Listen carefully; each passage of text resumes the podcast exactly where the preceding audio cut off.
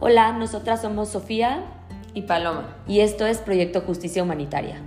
Bienvenidas y bienvenidos a este espacio, donde platicaremos con especialistas y personas que nos darán su testimonio para hacer conciencia del rol de la sociedad en los derechos humanos y la justicia. Estamos convencidas de que para tener un mejor país necesitamos un mejor sistema de justicia.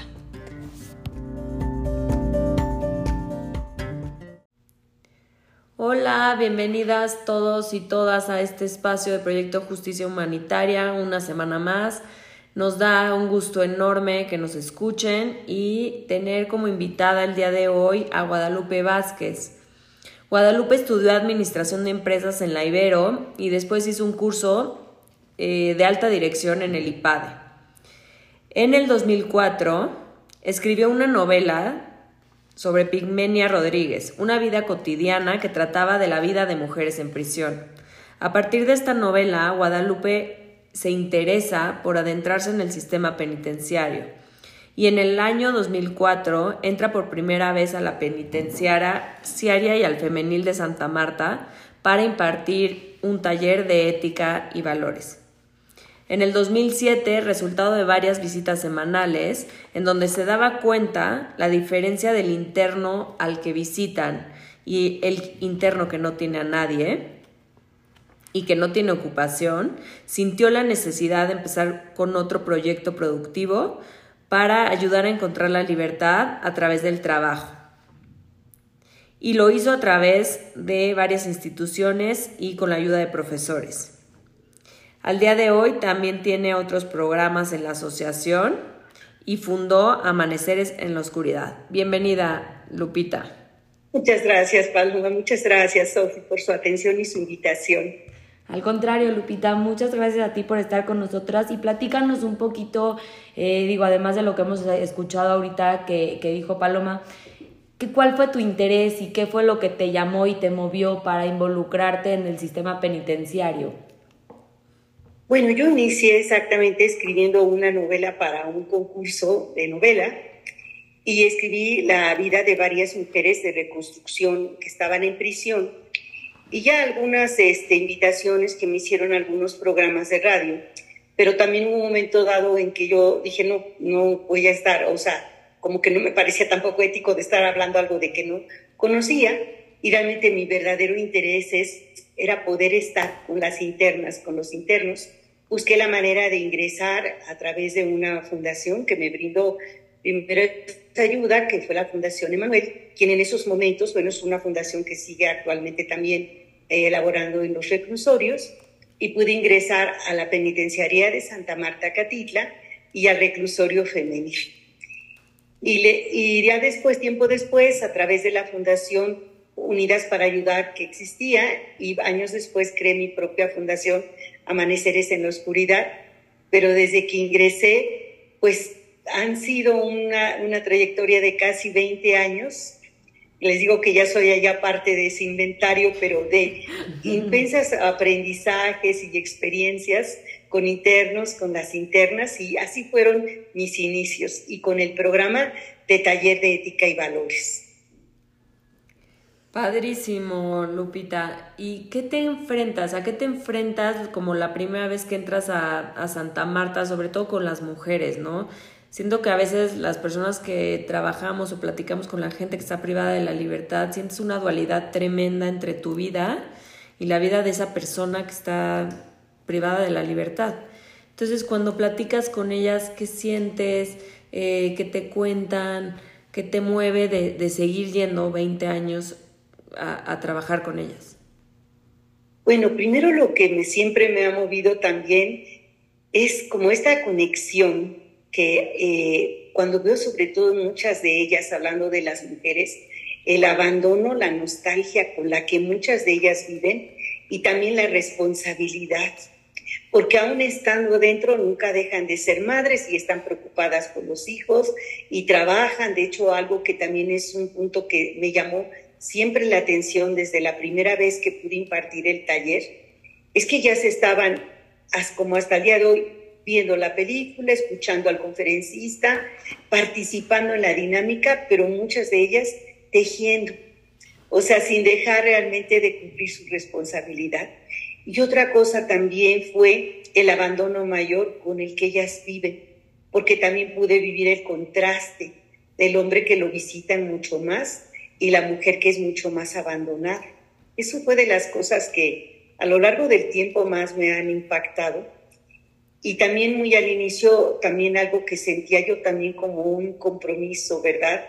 Este, que siempre también ha estado dentro de mí, es cómo poder yo esa creación de esos puentes con ellas, con ellos, que claro que al día de hoy pues ya, ya son varios años de esa convivencia, pero algo particularmente es eso del abandono. Durante algunos años también hubo un programa que espero pronto volverlo a reactivar, era un programa sabatino para las personas internas que no tienen visita.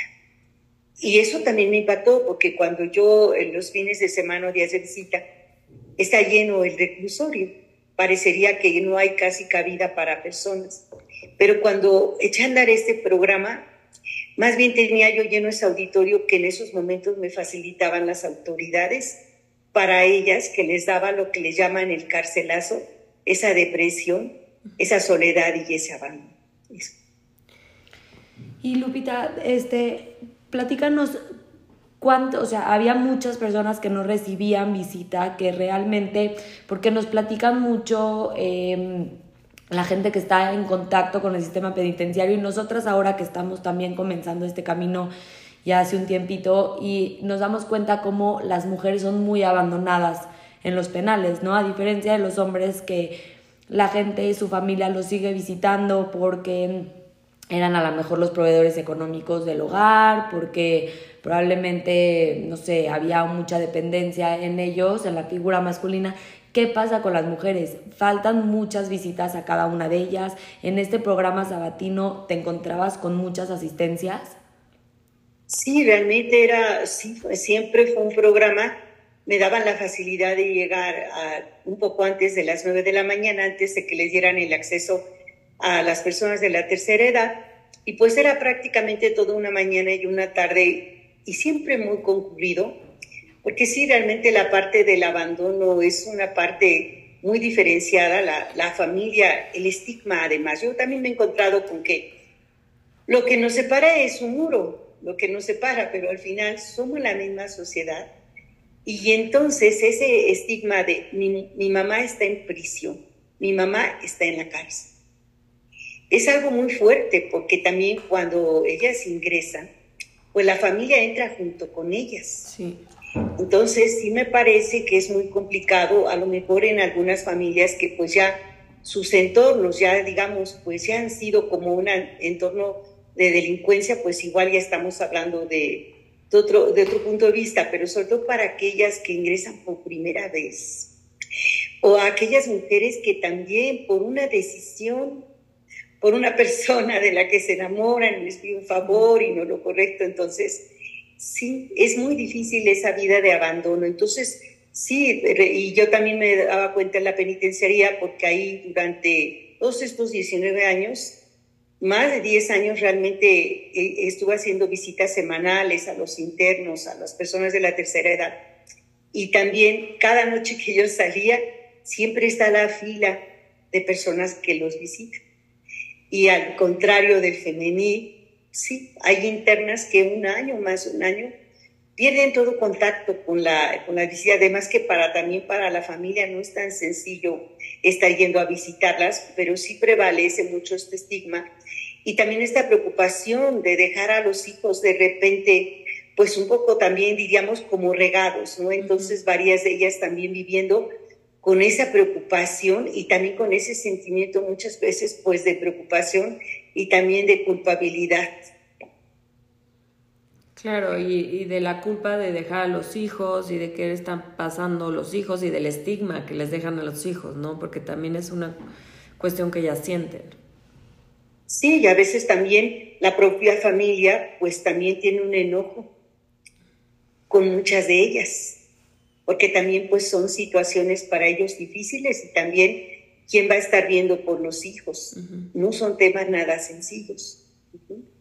Sí, eso, eso también lo hemos percibido mucho con las personas que hablamos, ¿no? Como de pronto por miedo o por se sienten como traicionadas las familias de la situación en las que las ponen las, las personas que las mujeres que entran a prisión y al final pues deciden como de alguna manera sacrificar la libertad de ella con tal de seguir este salvaguardando la paz familiar, la libertad de los demás, ¿no? Porque muchas veces reciben amenazas y así.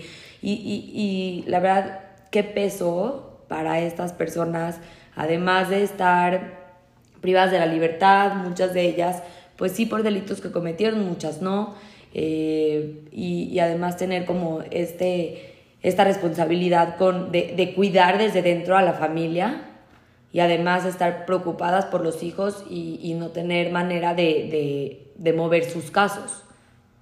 Sí, también muchas de ellas por decisiones que en un momento dado estaban algunas de ellas, ¿verdad?, queriendo resolver una situación económica. Se prestan a determinar, por eh, si un transporte, ¿verdad?, de droga, temas así, o a lo mejor a levantar alguna declaración falsa que no es. Y al final, el dinero, ¿verdad?, que puedan obtener, o, o varias, por ejemplo, en este tema tan delicado, ¿verdad?, que es el secuestro, pues son las cuidadoras, o sea, digamos que no son las personas directamente que, en la mayor parte de ellas, que, que son líderes de estas bandas tan fuertes, pero pagan muy alto. Y también nos lleva a que a nivel nacional, y aquí también de los reclusorios en la Ciudad de México, el 5% son mujeres y el 95% son, hombres.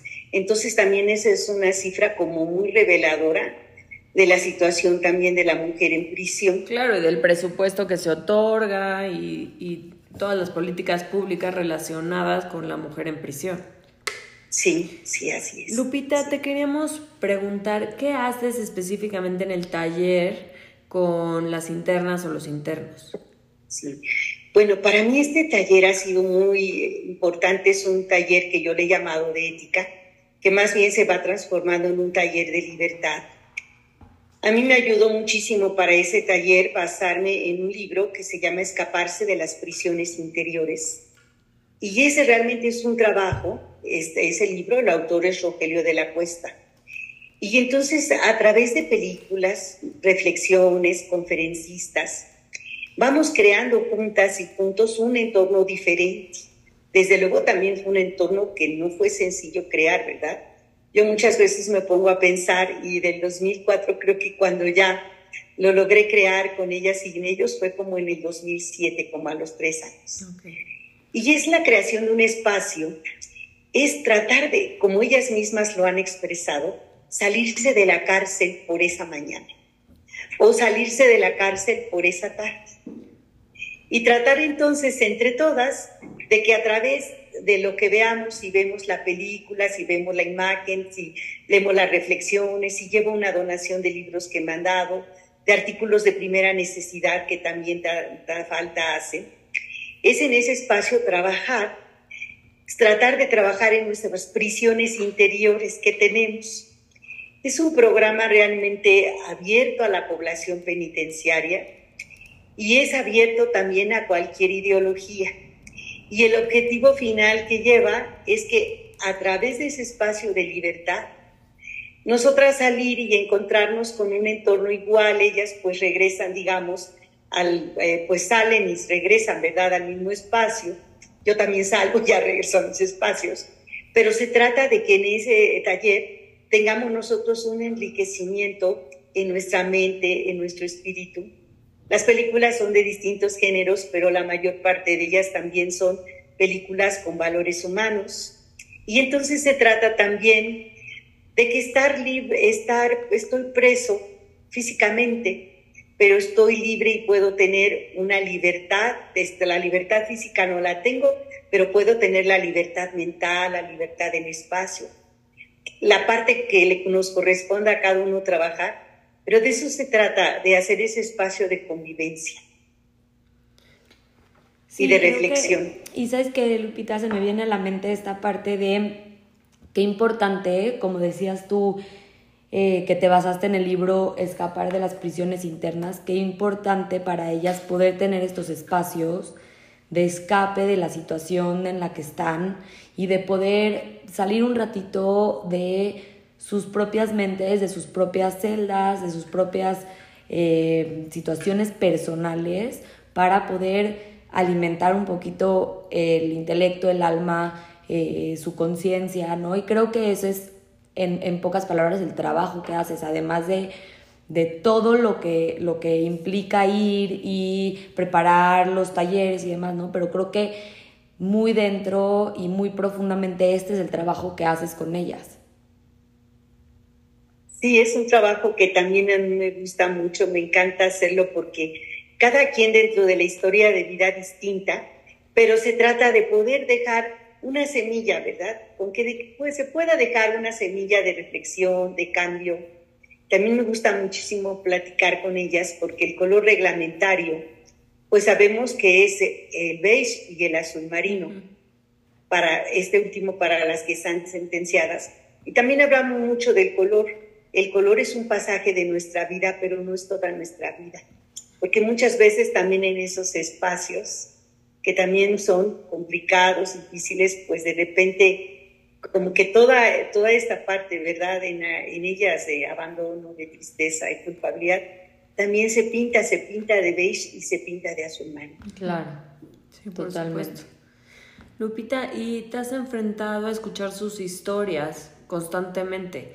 ¿Hay, ¿Existe mucha injusticia dentro de prisión? Sí, desde luego hay de todo, ¿verdad? Hay personas que a mí me ha tocado, eso también me ha impactado. Creo que sobre todo lo he notado en el caso de los hombres, pocos, pero hay alguno que me ha dicho, qué bueno que llegué aquí, porque nada me hubiera frenado. Y en el caso de las mujeres, también cuando comparten sus historias, he vivido muchísimas a lo largo de todo este tiempo, también he aprendido algo que también se me ha quedado grabado, de que todos podemos estar en esas situaciones. Ah, también he encontrado ahí, porque hay de todo, hay también internas que pues sus posibilidades, pues tanto económicas, vidas complicadas, vidas difíciles, pero también internas que han estudiado, que están preparadas y que de repente cual, una decisión o una injusticia también cambia la vida. También me ha tocado ver otro caso que se me viene a la memoria, es una chica peruana que su mamá estaba enferma de cáncer y entonces le ofrecen un dinero para transportar cierta cantidad de droga aquí a México, aquí en México, México la prenden, termina de pagar su sentencia, pues su mamá nunca supo que estaba aquí. Eso también me llama la atención, porque yo desde el principio, desde el 2004, hay internas e internos que sus familiares no, no saben que están ahí.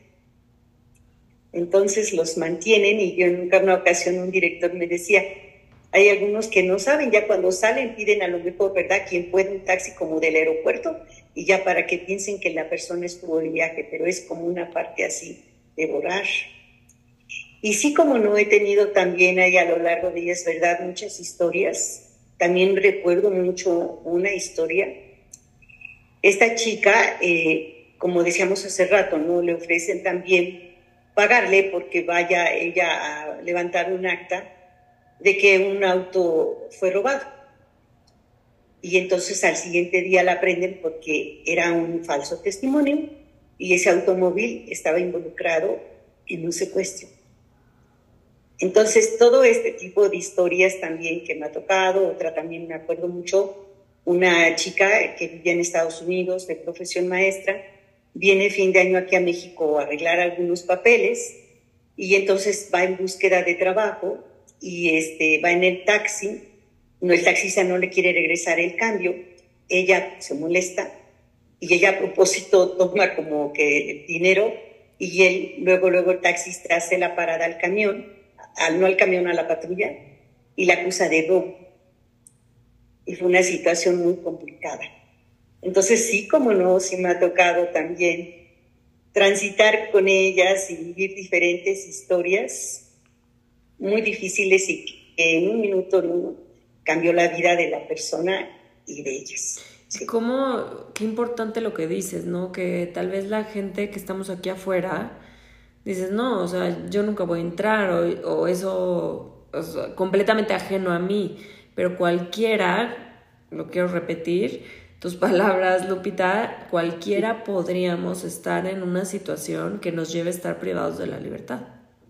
Sí, sobre todo en un sistema de justicia que es tan vulnerable, ¿no? O sea, creemos que el sistema de justicia en México es muy vulnerable en ese sentido. Muchas personas con las que hemos platicado, especialistas, nos dicen, es que hay mucha gente en la cárcel que le tocó estar en el momento y en el lugar incorrecto en, eh, este, y, y, eso es lo que los lleva a estar en conflicto con la ley y estar privados de la libertad y es, y es cuando decimos, bueno, ¿dónde está el derecho a la presunción de inocencia? ¿Dónde está el, el, dónde está el derecho a la libertad ¿no? en México y qué está sucediendo que hay tanta gente que lleva tantos años en prisión, que no se le ha, culpa, que no se le ha probado su culpabilidad, que que probablemente, como dices tú, este, fue vulnerable, estuvo en un momento eh, donde no tenía que estar o tuvo la mala suerte de, de, cruzarse con quien no tenía que cruzarse y terminó ahí. Así es, con un cambio de vida radical, ¿no? Entonces, pues sí, todo eso básicamente también se conecta mucho porque en el programa de Taller y Valores, pues es un programa más bien de acompañamiento de acompañamiento, algo como decimos que cualquier persona podemos vivir y de un programa de acompañamiento que también para muchas de ellas pues es difícil, pero bajo estas circunstancias adversas que un día van a terminar, claro que para muchas de ellas les lleva muchos años, pero ¿qué es dentro de todo lo que yo podría hacer, digamos, para poder pasar este tiempo un poco diferente, un poco distinto? Pero efectivamente son circunstancias muy adversas que les cambian la vida de la noche a la mañana a ellas, a sus familias y a sus hijos. Sí. Por supuesto. Y también, no sé si nos quieras eh, contar algo más sobre el programa de acompañamiento, Lupita, porque cuando yo, bueno, o sea, me contaste qué hacías, la verdad este programa me dolió la panza y hasta me dieron ganas de llorar, de pensar en esas personas a las que no las visita nadie, que cada sábado ven cómo entran familiares de, de, otras personas y ellos se quedan solos. Me lo imaginé como un niño solito en el patio de la escuela que no tiene con quién jugar. O sea, así lo, lo imaginé. No, que no va su mamá o su papá el día del de, exacto de, de, las visitas de, de papá mamá no y, y, y justamente sí queríamos entrar un poquito en esto porque pensar en el acompañamiento pensar en acompañar a una persona privada de libertad puede sonar un poco, eh, ¿cómo decirlo? Como si no, como cómo acompañas a alguien, ¿no? ¿Cómo entras y no conoces a una persona y de repente tienes que entrar un poco en su vida y ella en la tuya y empezar a acompañarla a través de estos talleres. Suena muy complejo y no, y no nos damos cuenta hasta que no escuchamos realmente cómo funciona. Entonces, si nos podrías platicar un poquito qué es para ti el acompañamiento y cómo lo has manejado y cómo te has encaminado a, hacerlo, sería muy enriquecedor. Sí, claro que sí. Fue también para mí un aprendizaje porque no es fácil hacer un acompañamiento con alguien que uno no conoce. Y creo que ha sido a lo largo de los años crear con ellas y con ellos puentes de confianza Creo que esa a mí, para mí ha sido vital. En ese acompañamiento, por ejemplo, pues yo también a ellos les agradezco mucho y a ellas, ¿verdad? Porque sí sentí, como les digo, que pasaron, bueno, varios tiempo como que yo ser parte de ellos. Y entonces yo creo que este, lo hemos logrado juntos, lo hemos logrado juntos a través de poder crear ese entorno que igual el entorno de mi estancia o en sí del penal es violento, no es un entorno fácil porque también estar en un espacio cerrado tantas horas en el que hay bajo el mismo techo.